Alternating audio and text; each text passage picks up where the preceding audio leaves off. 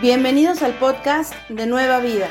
Esperamos que disfrutes este mensaje especial. Para tener más información, visítanos en nuestra página web www.ministeriosnuevavida.org. Pueblo de Dios, buenas tardes. Pueblo de Dios amado, pueblo de Dios bendito, ¿cómo están? ¿Cómo están todos ustedes, hermanitas y hermanitos? ¿Cómo van? Espero que ya estén conectándose. Estamos en vivo y en directo, transmitiendo desde la iglesia Nueva Vida, iglesia comunitaria. Y estamos ubicados en Toronto, Canadá. Y de aquí, este, tu hermano Beto Carbajo está aquí al, al frente esta tarde, esperando que el Señor este, me ayude, el Señor me guíe y que sea hablando a través del Espíritu Santo y que todo lo que a través de, de, este tu servidor y servidor del Señor, tú puedas, este, sea de refrigerio para ti, sea, eh, el Señor conoce las necesidades y conoce el corazón de cada uno y sabe lo que uno realmente necesita tener. Por eso confiamos en que nuestro Padre amado sabe que estás conectándote, sabe que vas a estar con nosotros. Y Él, eh, oro con todo mi corazón para que en esta noche tú puedas este, recibir de nuestro amado Señor un refrigerio. Que esto sea como un dulce a tu paladar, que sea como, como una vitamina a, a, tus huesos, que sea como, como un ungüento de frescura en tu piel. El Señor es bueno y su misericordia es grande y es para siempre. Eh, salúdense los unos a los otros. Dale un abrazo que está a tu costado. Ah, no, eso era cuando estábamos en la iglesia, ¿no? Pero mándale un mensajito. Anda, mira, tú, no sé, cada uno mira quién está conectado. Salúdale, por favor, a una o dos personas. Dile, hola, estoy aquí conectado. Hola, hermana, hola, hermano. Así que, por favor, cada uno de nosotros nos saludamos en el nombre poderoso de Jesús. Gracias, Padre, gracias. Voy a, conectarme yo también para poder saludar a mis hermanitas y hermanitos que yo creo ya están ahí porque veo ahí varias cositas que significa que ustedes ya están aquí. Acá me veo yo. Vamos a ver. Ajá. Está Giselle.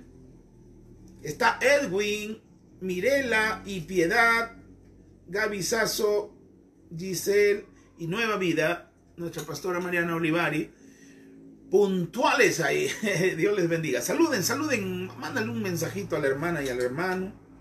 Un saludo, Edwin, ¿cómo estás? Dios te bendiga, qué precioso saludarte. Mirelita, está ahí Mirelita. También tenemos a Piedad, hermanita Piedad, Dios te bendiga.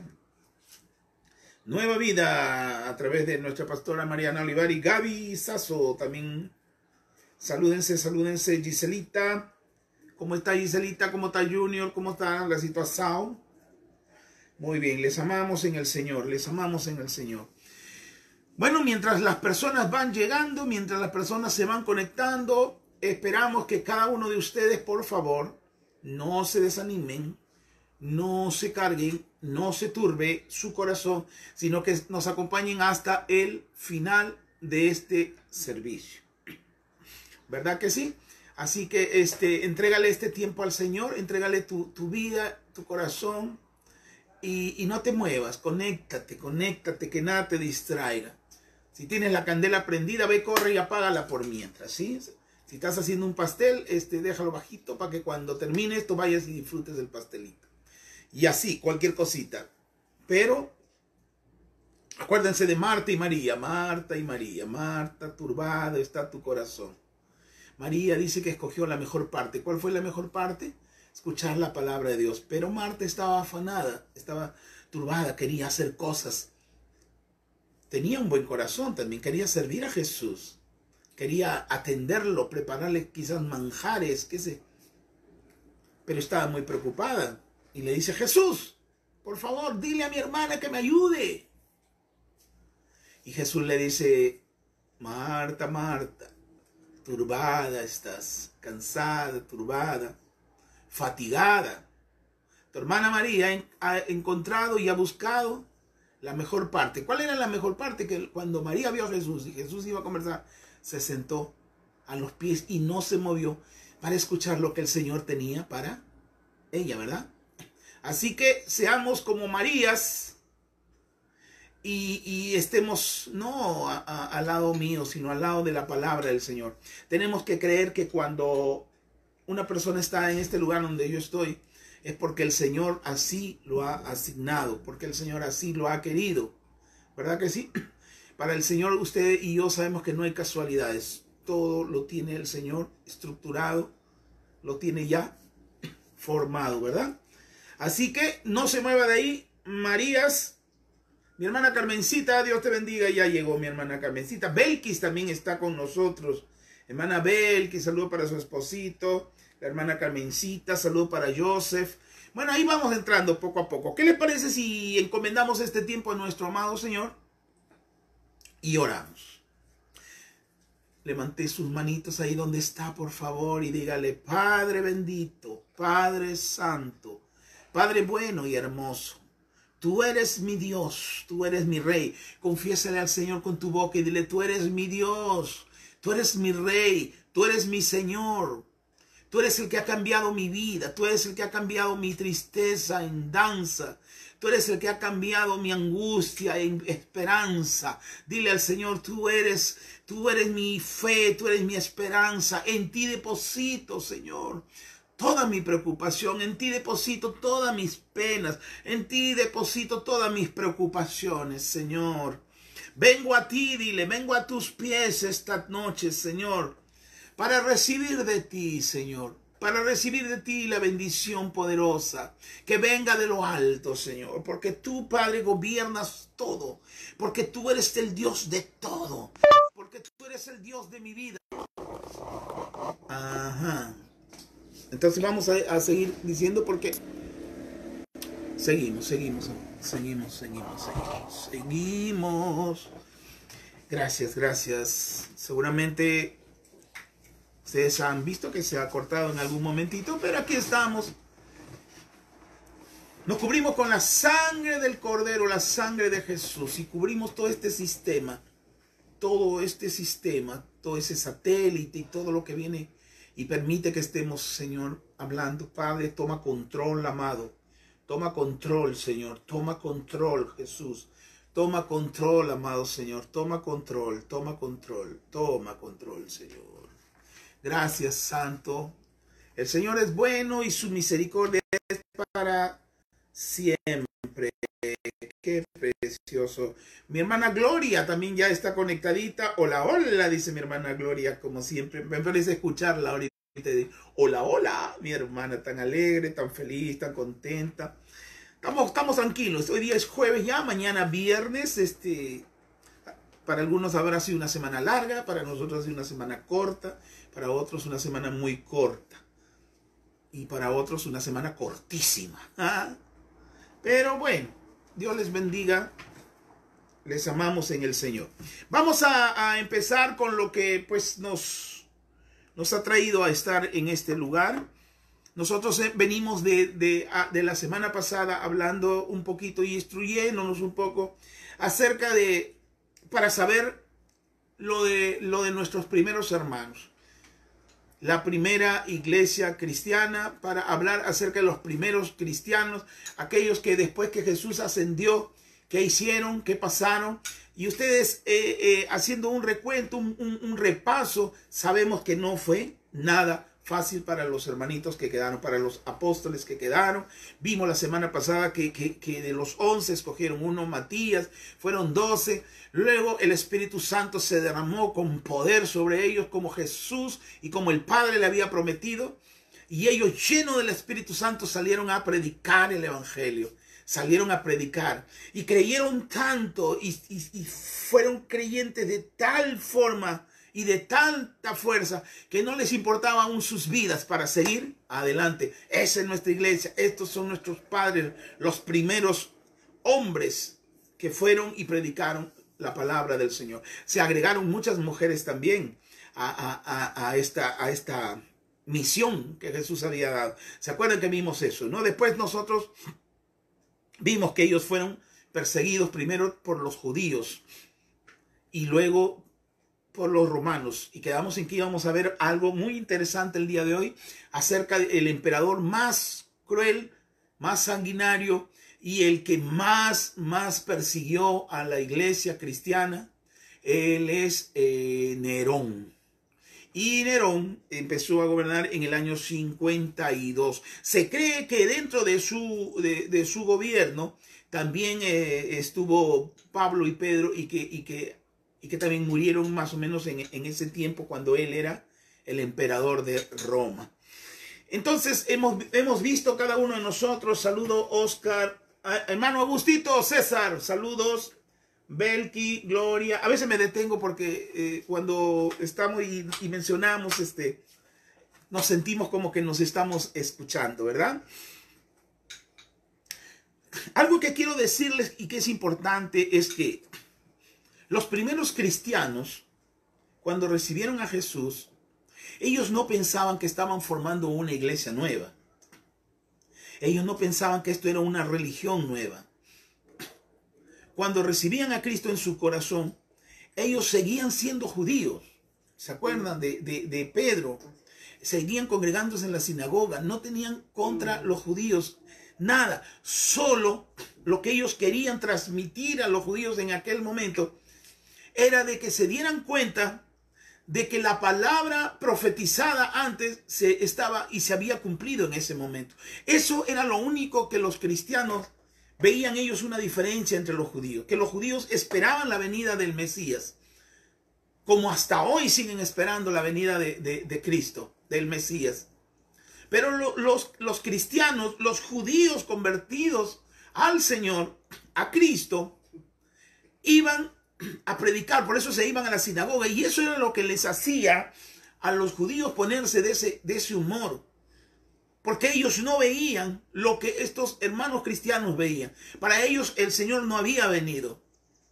Y entonces para, para los judíos esto era una herejía, esto era una falsedad. Pero los este, cristianos nunca pensaron que estaban formando una iglesia nueva, una religión nueva. Cuando compartían a los judíos, entonces les decía, hey, hermanos, lean bien las escrituras. El Jesús que ustedes crucificaron en la cruz, el Señor lo ha exaltado. Él es el, el, Mesías que esperábamos. Y los judíos no querían creer. Pero cuando los cristianos judíos predicaban a, a, los, a los inconversos, a los, que, a los gentiles, lo que ellos le predicaban tampoco era de que formaran una nueva religión. Mira, ahora somos cristianos, vente aquí. No, ellos no crearon la división.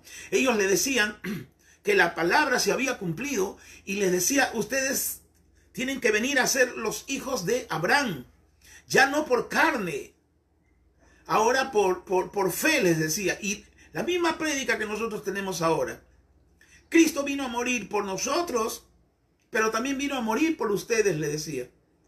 Tienen que arrepentirse y tienen que convertirse en, seguidores de Abraham y agarrar la promesa de, nuestro padre Abraham. eso era lo que los cristianos tenían al comienzo. Muchos pensamos de que entonces en ese momento se dividió y que los judíos eran uno. No, ese era al, inicialmente lo que, los, lo que los cristianos, los nuevos seguidores de Cristo querían. Por el contrario, los judíos de aquel entonces tampoco creían que los cristianos eran parte de otra religión. Vea usted. Ellos se sabían y pensaban de que, de que ellos eran parte, que eran judíos también. Pero que alguna falsa doctrina se les había metido en la cabeza y que eran unos herejes porque en ese entonces se acuerdan que dentro de los judíos ya habían divisiones, lo habíamos visto desde el comienzo. Los saduceos pensaban una cosa, los judíos pensaban otra. ¿Se acuerdan? Eh, los escribas, todos los, los, grupos religiosos, ¿se acuerdan que vimos, creo que en la primera o en la segunda parte de la reunión? Eran judíos todos, pero tenían diferentes ideas, diferentes este, formas de interpretar. Y para los judíos pensaban que los cristianos tenían otra forma de pensar, que algo se les venía a la cabeza y entonces Eso era lo que estaba pasando con estos hermanos distraídos, con estos hermanos, entre comillas, ellos decían, con estos hermanos judíos, que no sé qué les ha pasado, que no sé qué se les ha metido en la cabeza, que están diciendo que el Mesías, que Jesús es Dios.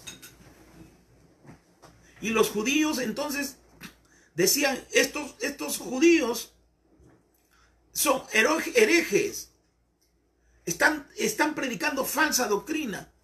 ¿Cómo va a decir que Jesús es Dios? ¿Acaso no conocemos a María y José? ¿Acaso no conocemos a sus hermanos? Decían. ¿Acaso no lo hemos visto crecer? ¿Acaso no era un carpintero?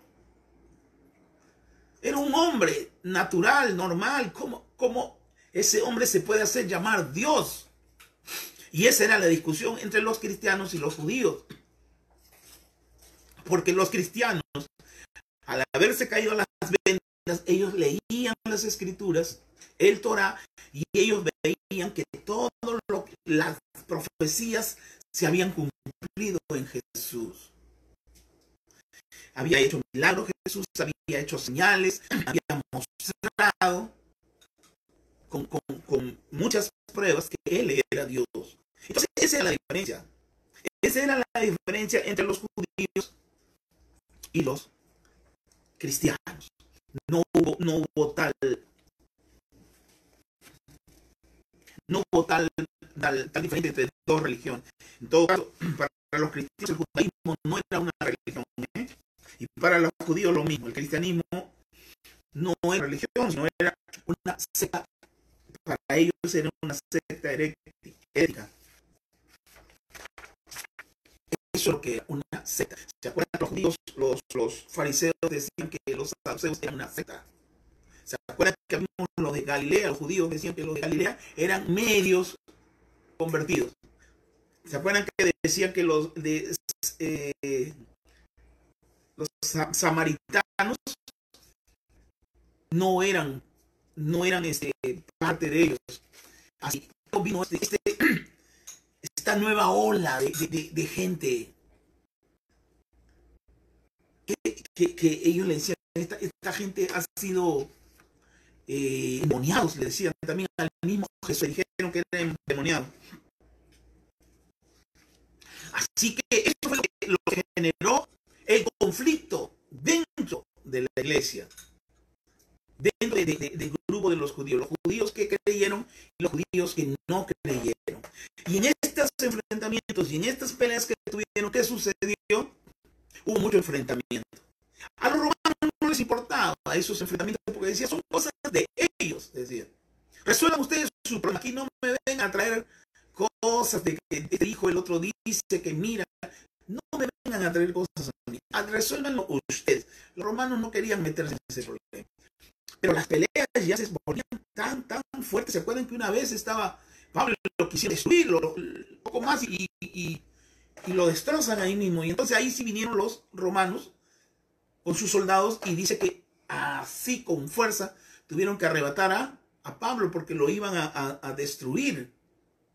¿Se acuerdan? Y en muchos casos, este, tuvo que intervenir el, el, por decir, el ejército, los soldados romanos, porque ya se estaba generando mucha pelea interna entre los cristianos y los judíos. Entonces llega un momento que en, eh, el año 51 había un emperador que se llamaba Claudio, y ese emperador Claudio, al ver tantos problemas que hizo, expulsó a los judíos y expulsó a los cristianos, los echó fuera de Roma. Entonces ahí viene la parte donde los judíos, molestos, porque, porque eran muy, muy, muy orgullosos. y entonces, ¿qué sucedió? Les, les dolió en su, en su, en su orgullo como, como, como hombres de Dios y empezaron a, a, oponerse a los romanos. Y ahí empieza la persecución a los judíos, primeramente. A los judíos, porque no estaban no estaban sometiéndose como lo hicieron durante mucho tiempo.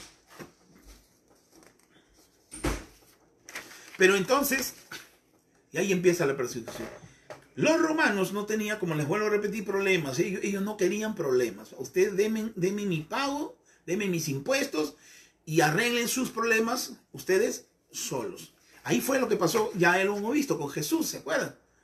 Los judíos querían matar a Jesús, pero no podían. Tuvieron que acudir a Pilato porque ellos no tenían esa orden, pero tenían algunas facilidades y, algunas ayudas acerca de, de, del gobierno romano, lo hemos visto, ¿verdad? ¿Qué estaba sucediendo en ese momento? Los cristianos iban creciendo, e iban multiplicando. Mucha gente más llegaba a los pies de Cristo, se convertían al Señor. Y entonces el, el grupo cristiano comenzó a crecer. Y sin embargo, el grupo de los judíos comenzó a reducirse. Y entonces los cristianos tomaron más fuerza, más poder que los propios judíos. Y entonces empezó al revés, que ya eran los cristianos que seguían a los judíos. ¿Por qué los judíos seguían a los cristianos? Pongámonos a pensar, porque a veces tenemos algo contra, decimos, sí, que los judíos, que los israelitas. María Ayala también ha entrado, ¿eh? Dios te bendiga, Marita. ¿Qué sucedía? Los judíos no, no, lo hacían porque, porque querían matarlos, porque... No, ellos pensaban que, que, que la pureza de, de, de, ellos, la pureza que Dios había formado en este, en, esta, en este grupo de judíos, estaba siendo alterada por, por, por, los cristianos. Y entonces ellos al perseguirlos y a matarlos, pensaban que estaban haciendo cosas buenas a nombre de Dios. Ellos, ellos pensaban que tenían que cuidar su pureza, su, su, raza, su sangre, no sé qué decir, pero, pero yo creo que ustedes me entienden. Eso era, el judío era celoso en, en, en las cosas del Señor. Y al ver hombres y mujeres que, que hablaban de otras cosas, entonces los perseguían y los mataban. Pero cuando hacían esas cosas, ellos pensaban que estaban haciendo las cosas buenas para el Señor. ¿Se acuerdan de, de Saulo? Cuando perseguía a la iglesia. Él pensaba que estaba haciendo la cosa correcta para Dios. Por eso él lo hacía. Y lo hacía con, ese ímpetu, con esa fuerza. ¿Por qué lo hacía Pablo? Y era un aguerrido. Y dice que, que, que Esteban estaba ahí cuando lo mataron. La ropa de Esteban lo pusieron sobre el pie de Saulo. Y dice que respiraba cólera, respiraba odio. Pero era porque él pensaba que estaba haciendo las cosas correctas para Dios. Y entonces se le tuvo que aparecer Jesús y le tuvo que decir quién era. Y entonces al darse cuenta y al ser revelada la verdad, Pablo, eh, Saulo toma un nuevo nombre que es Pablo y comienza a predicar el evangelio a los gentiles. Los judíos pensaban que estaban haciendo lo correcto. Y los cristianos al perseguir a los judíos se equivocaron también porque también pensaron que estaban haciendo las cosas a, favor de, de, de, de, Dios. Y cayeron en lo mismo que los judíos habían caído. Porque el pueblo, nos guste o no, el pueblo santo y escogido por el Señor es el pueblo de Israel. Y muchos podemos eh, a lo mejor no estar de acuerdo. Pero la palabra nos enseña que es el pueblo escogido del Señor. Es el pueblo por decir el pueblo dulce, maravilloso, que ha fallado, que todo lo que tú quieras, pero es un pueblo que Dios ama y que Dios va a hacer lo posible para que todos ellos sean entregados al Señor, para que todos conozcan la verdad. La verdad les haga libre, como dice la palabra. Pero, y, a, y, y, y nosotros nos toca bendecir, dice la palabra, al pueblo de Dios sin perseguir, sin decir y sin, sin blasfemar lo que Dios escogió, ¿verdad que sí? Bueno, en esa lucha y en esa pelea, cuando estaba Claudio, los expulsó y todo y seguían, ahí es donde entonces había una mujer que se llamaba Agripina. Y Agripina a lo mejor viene la palabra la gripe, ¿no? Pero la Agripina, mamá de quién? Mm, del emperador Nerón. Esa mujer hizo y conspiró contra el gobierno y contra toda la gente que estaba, una mujer de armas tomar, y conspiró tanto para que su hijo Nerón tomara el poder. Y Nerón fue escogido el emperador de Roma.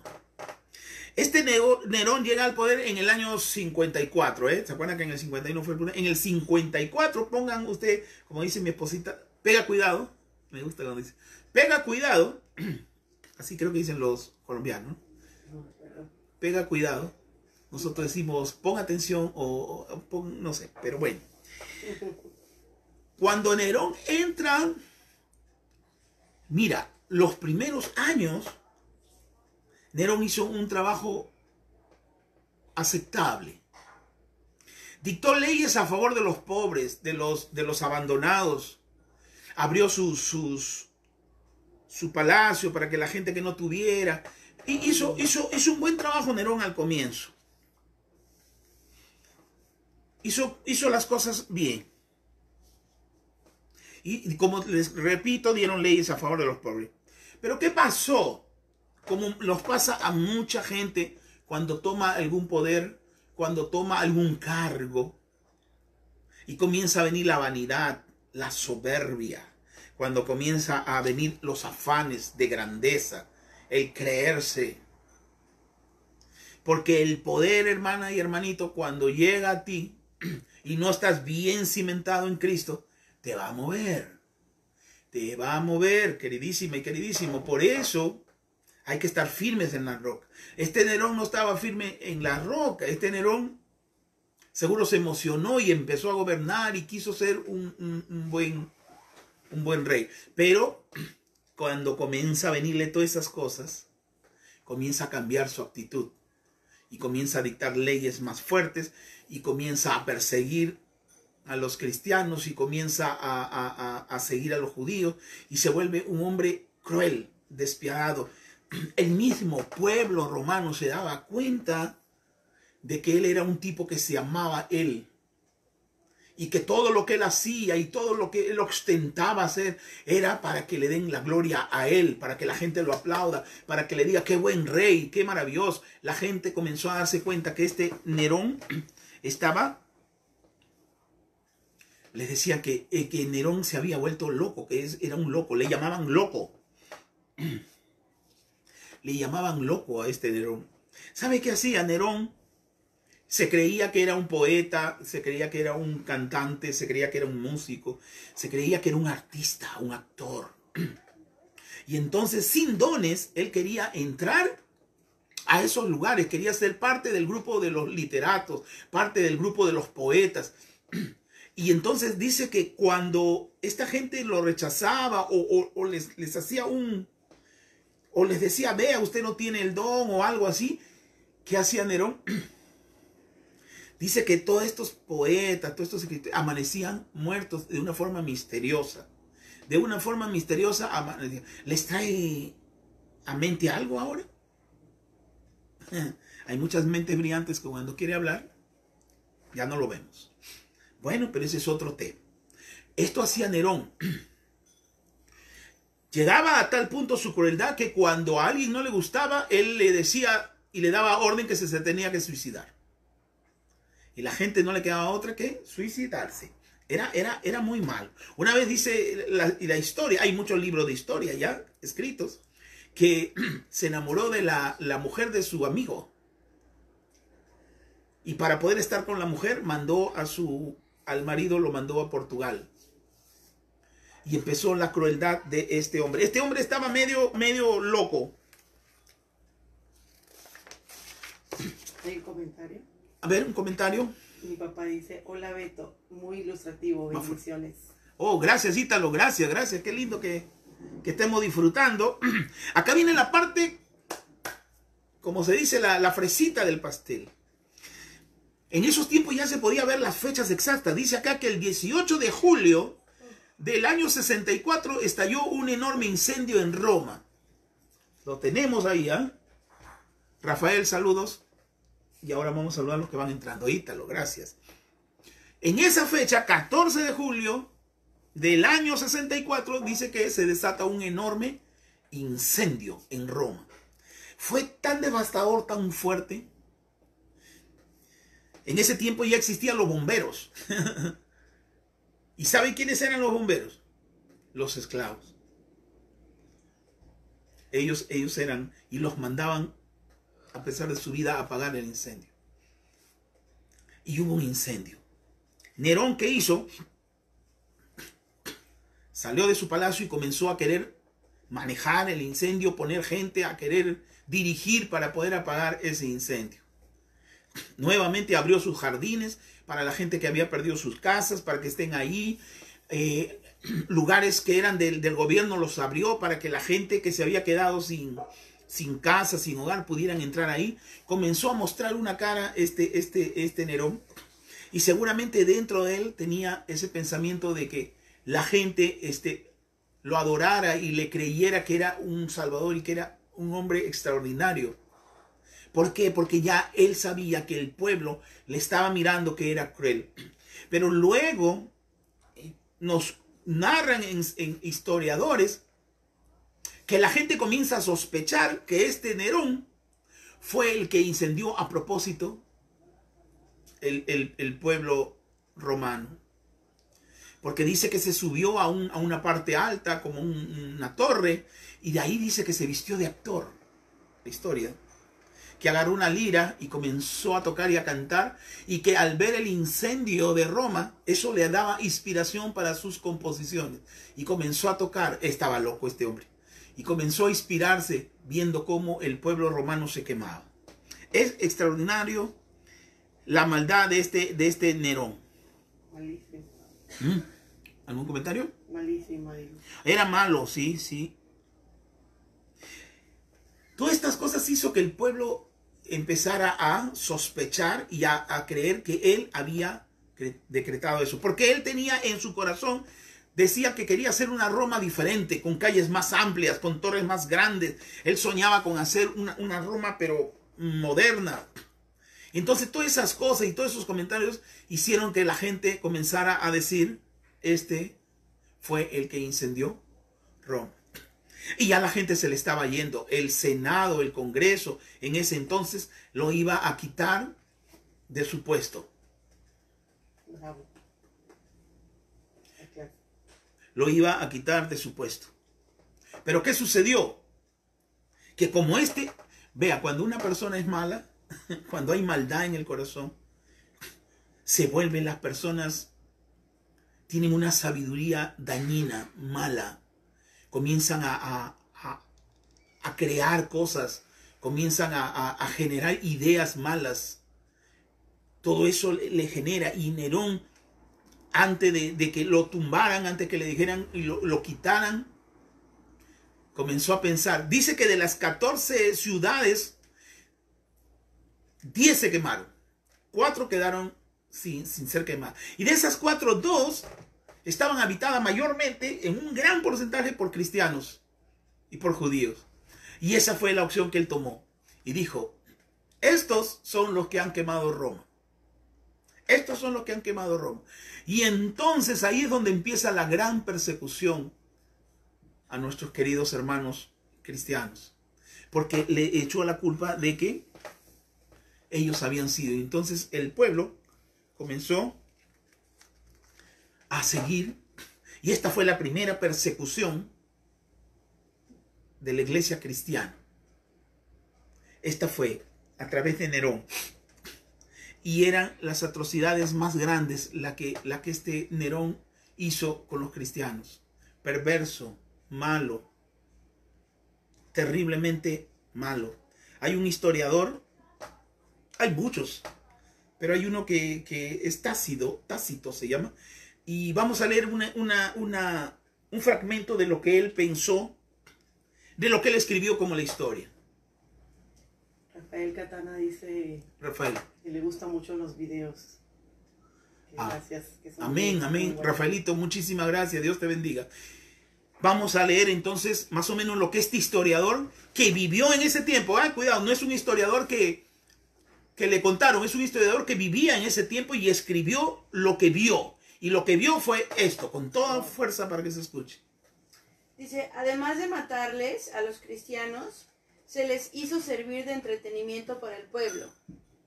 ¿Se escucha? ¿Se acá, por favor. Vamos a, a- a acercarnos por si no se escucha bien. Yo quisiera que escuchen lo que, lo que este sanguinario Nerón hizo. Ahora sí, visita, perdón, gracias. Dice, además de matarles a los cristianos, se les hizo servir de entretenimiento para el pueblo. Se les hizo servir de entretenimiento para el pueblo. Vean ustedes, ¿qué hizo? Se les vistió en pieles de bestias Ah. para que los perros los mataran a dentelladas. Otros fueron crucificados y a otros se les prendió fuego al caer la noche para que la iluminaran. Nerón hizo que se abrieran sus jardines para esta exhibición y en el circo él mismo ofreció un espectáculo, pues se mezclaban con las gentes disfrazado de conductor de carrozas o daba vueltas en su carroza. Todo esto hizo que se despertara la misericordia del pueblo, aún contra esta gente que merecía castigo ejemplar, pues se veía que no se les destruía para el bien público, sino para satisfacer la crueldad de una persona. Gracias, David. La crueldad de este hombre no tenía límites. Agarrar a los cristianos, ponerlos en postes en su palacio, amarrarlos en postes, echarle brea, cera, prenderlos y hacer unas antorchas vivas. E invitar a abrir su palacio para que la gente vea cómo se alumbraba, en qué mente maquiavélica, monstruosa, diabólica, puede haber tal, tal maldad. Ahí era empezaron el circo romano. Todos hemos visto muchas películas. Cuando los cristianos los metían en, en- el medio, cantidad de grupos y soltaban leones. Cuando las, carrozas iban con sus y, y y hacían, los usaron a ellos como, entretenimiento para el pueblo. Pero este pueblo era tan malo, Nerón. Mira, la gente, al pensar que los cristianos habían quemado Roma, les tenía antipatía, cólera, porque habían quemado su ciudad. Pero a pesar de eso, dice que tuvieron como misericordia al ver la crueldad de este hombre. Era tanto que la misma gente que tenía cólera se comenzaban a, tener piedad de, de los cristianos. Qué terrible era el Nerón este. Y qué persecución. Aquel que confesaba que era, que era cristiano era muerto. Era muerto. Era malo este, este, este, este Nerón. Ahí empieza la persecución de nuestros queridos y dulces hermanos que están actualmente en la presencia del Señor. Y eso nos llena a nosotros de alegría. Pero en ese momento, qué terrible hubiera sido, ¿verdad?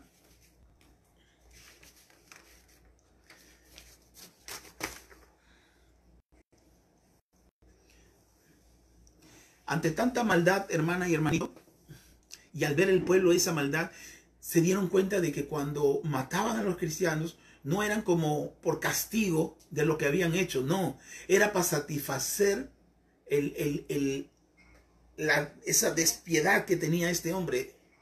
Y la gente entonces al ver cómo se gozaba y cómo se reía, y al ver todo, se dieron cuenta de que este tipo era cruel, era canalla. Y entonces lo sacaron lo sacan a él. Le dan de baja. Y este hombre al no saber a dónde ir y no saber qué hacer, dice las, escri- las escrituras, perdón, dice la historia, que se suicida. En un periodo cuando él se suicida, entra, se me va el nombre, Dio, Dio- no se lo sé pronunciar, después entra Tito, Dios y Dios y Dios y Diciano, no sé, perdón, Dionisiano, ¿no? Algo por ahí es. Por ahí. Él es el que entra, Dionisiano, sí, yo creo que es así. El que gobierna. Luego entra Tito al poco tiempo, pero en ese tiempo hubo un desorden tanto en, en- el gobierno romano que cuatro em- emperadores estaban juntos. Era un caos y en ese caos, ¿cómo se iban a poner a seguir a los cristianos? Hubo como una pequeña calma, porque no, porque había una pelea interna entre ellos y pudieron descansar un poco nuestros hermanos cristianos. Pero luego no terminó ahí, siguió la persecución.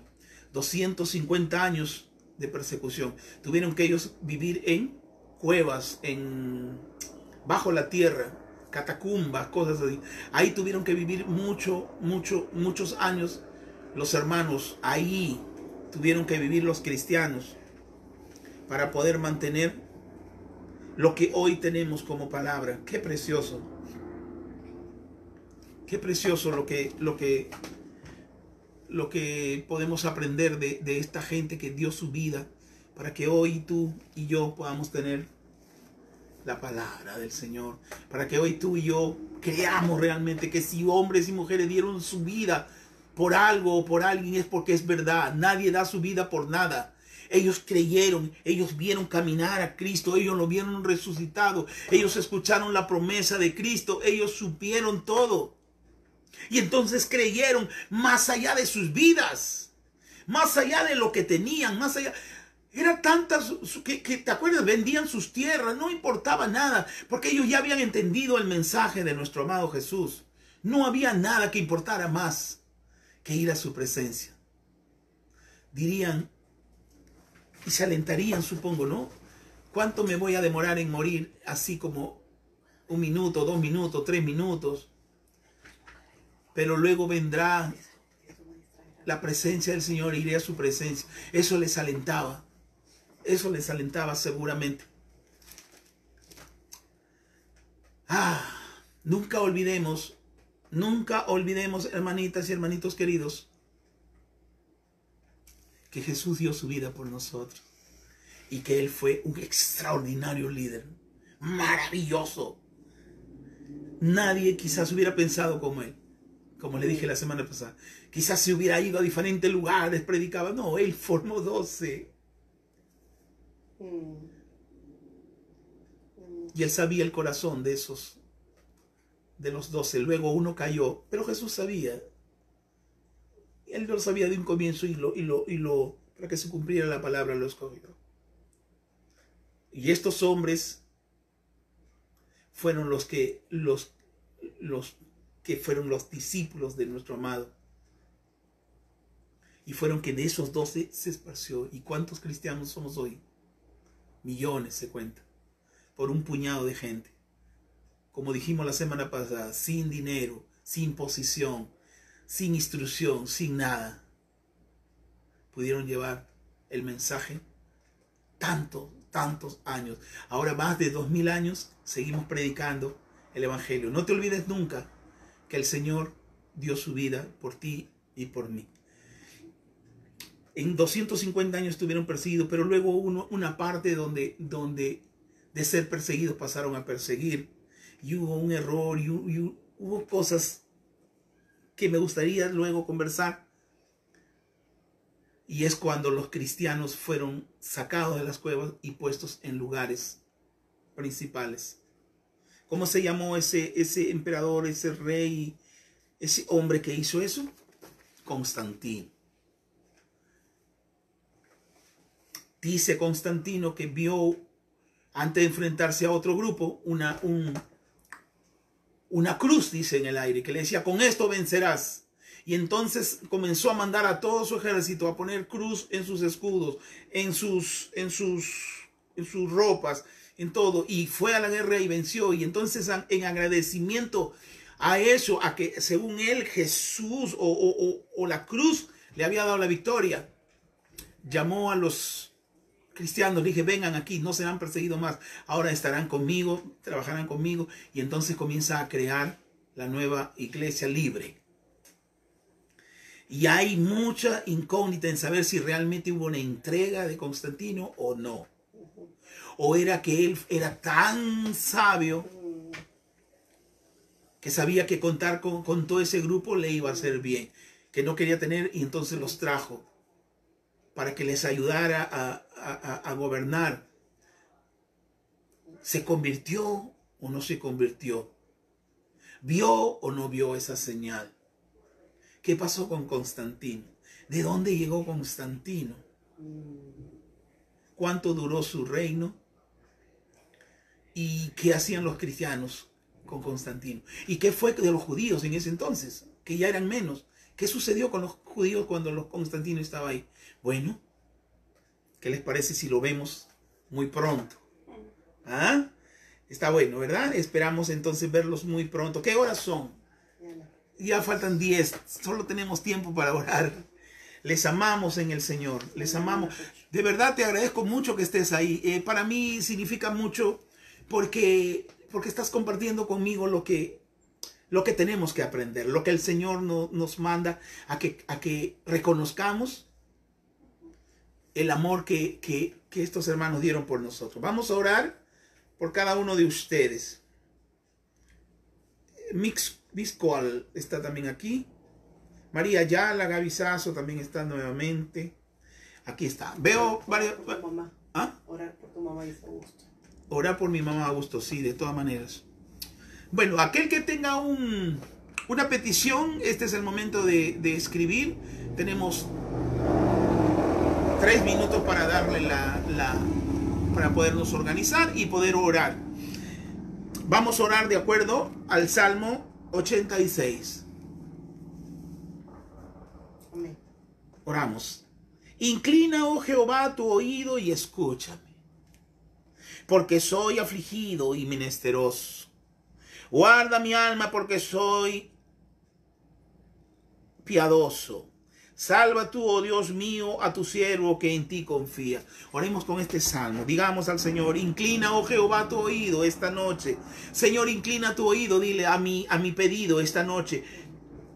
Inclina tu mirada hacia nosotros, dile Señor. Yo te suplico, Padre amado, Santo de Israel, que sea tu mirada puesta en cada uno, oh Rabasíara, de aquellos que están conectados, Señor. O que sea tu mirada, tu mano poderosa sobre toda enfermedad de cada uno de ellos, Señor. Socórranos, Señor, si estamos afligidos. Socórrenos porque somos débiles sin ti, Señor.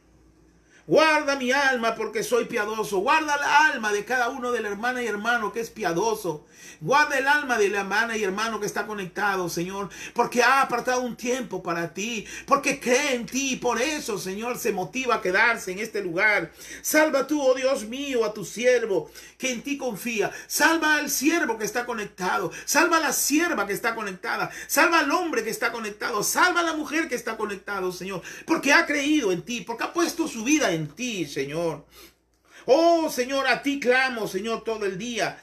Alegra el alma de tu siervo, Señor. En esta noche yo te suplico, Señor, cada uno de los que están en este lugar, representado por esos cuadritos que yo veo. Tú les conoces, Señor. Oh, llénale de paz, llénale de alegría, llénale de gozo, llénale de esperanza. Esta es la noche, Señor, que yo te suplico, Padre amado, que ellos puedan empezar ahora a sentir una esperanza y un gozo en su cuerpo y en su vida, Señor. Oh, porque a ti hemos levantado nuestra alma. Porque cada hombre y mujer cree en ti. Porque hemos levantado nuestra alma a ti, Señor. Grande en misericordia eres, Señor, para todos los que te invocamos. Grande y misericordioso eres tú, Señor, a todos los que te invocamos. Escucha, oh Jehová, la oración de tu pueblo. Escucha la oración de mi hermana. Escucha la oración de mi hermano, Señor. Escucha la oración de tu pueblo. Escucha la oración de tus hijos. Glorifica tu nombre, Señor. Glorifica tu nombre a través de milagros, Señor, a través de señales, a través de sanidades en el nombre de Jesús. Afirma el corazón de la hermana que está leyendo y viendo. Afirma el corazón del hermano que está conectado. Afírmalo, afírmalo, Señor. Afírmalo, Señor. Te alabaremos, oh Jehová, por siempre. Oh, mientras respiremos, Señor, no, nosotros no pararemos de adorarte, Señor, porque tu misericordia es grande para con nosotros, Señor. Y has librado nuestra alma de la profundidad del Seol. Has librado tu, mi alma y la alma de mis hermanos del Seol. Estábamos condenados a una muerte sin ti, a una muerte, Señor, terrible, Padre. Pero tú, Padre, diste tu vida por nosotros. Líbranos, oh Señor. Ninguno hay como tú, Señor. No hay Dios ni en el cielo, ni en la tierra, ni debajo de la tierra. No existe nada. No existe Dios. Tú eres el único Dios. El alfa y el omega, el principio y el fin. Tú eres el gran yo soy, Señor. En ti no hay tiempos. En ti no hay nada, Señor, dificultoso. En ti no hay nada imposible, Padre amado. Porque tú eres grande y hacedor de maravillas. Porque tú eres Dios. Te damos toda la gloria, te damos toda la honra, te damos toda la alabanza a ti. que eres nuestro Padre hermoso, nuestro Padre eterno, nuestro Padre santo. Gracias, Señor. Gracias porque, Señor, te despojaste a ti, porque mandaste a tu Hijo Jesús a morir en la cruz por nosotros, porque se hizo carne, nuestro amado, y vino a habitar en la tierra. Y gracias a su muerte y resurrección, hoy tenemos esa esperanza de vida. Gracias porque nos escogiste y porque somos parte de esa maravilla, porque somos parte de esa promesa. Yo te suplico, bendito Dios, ayúdenme a orar aquí en casa por cada hombre y mujer que está en este lugar. Si estás san, estás enferma, que el Señor te sane. Si estás preocupada, el Señor te dé paz. Si estás en necesidad, el Señor te supla. Si estás en tristeza, el Señor ponga paz en tu corazón. Él es bueno y Él quiere lo mejor para ti. Solo cree, hermana, solo cree, hermano. Recibe la bendición del Señor. No tengas temor, dice el Señor. No temas, no temas. Yo he vencido al mundo, dice el Señor. ¿Qué te puede hacer el hombre si yo estoy contigo? ¿Qué te puede hacer un virus si yo estoy contigo? ¿Qué te puede hacer algo si yo estoy contigo? Si yo estoy contigo, nadie contra ti, dice el Señor. No temas, no temas, dice el Señor. No temas, no temas. Levanta tu cara y camina, dice el Señor. Levanta porque yo te doy fuerzas como el águila, porque tú vas a volar más alto, más alto que cualquiera. Pero tienes que creer, levántate, levántate, resplandece y sal adelante. Levántate si estás caído. Levántate si te has hundido. Levántate si ya no tienes fuerza. Levántate que el Señor te va a ayudar. Levántate porque el Señor te levanta más alto que las águilas. Levántate porque el Señor te da más fuerza que un búfalo. Gracias. Levántate, levántate, dice el Señor. Gracias. No es tiempo de caer, no es tiempo de desanimarse, no es tiempo de entristecerse, es tiempo de levantarse, dice el Señor, porque sus tiempos están cerca.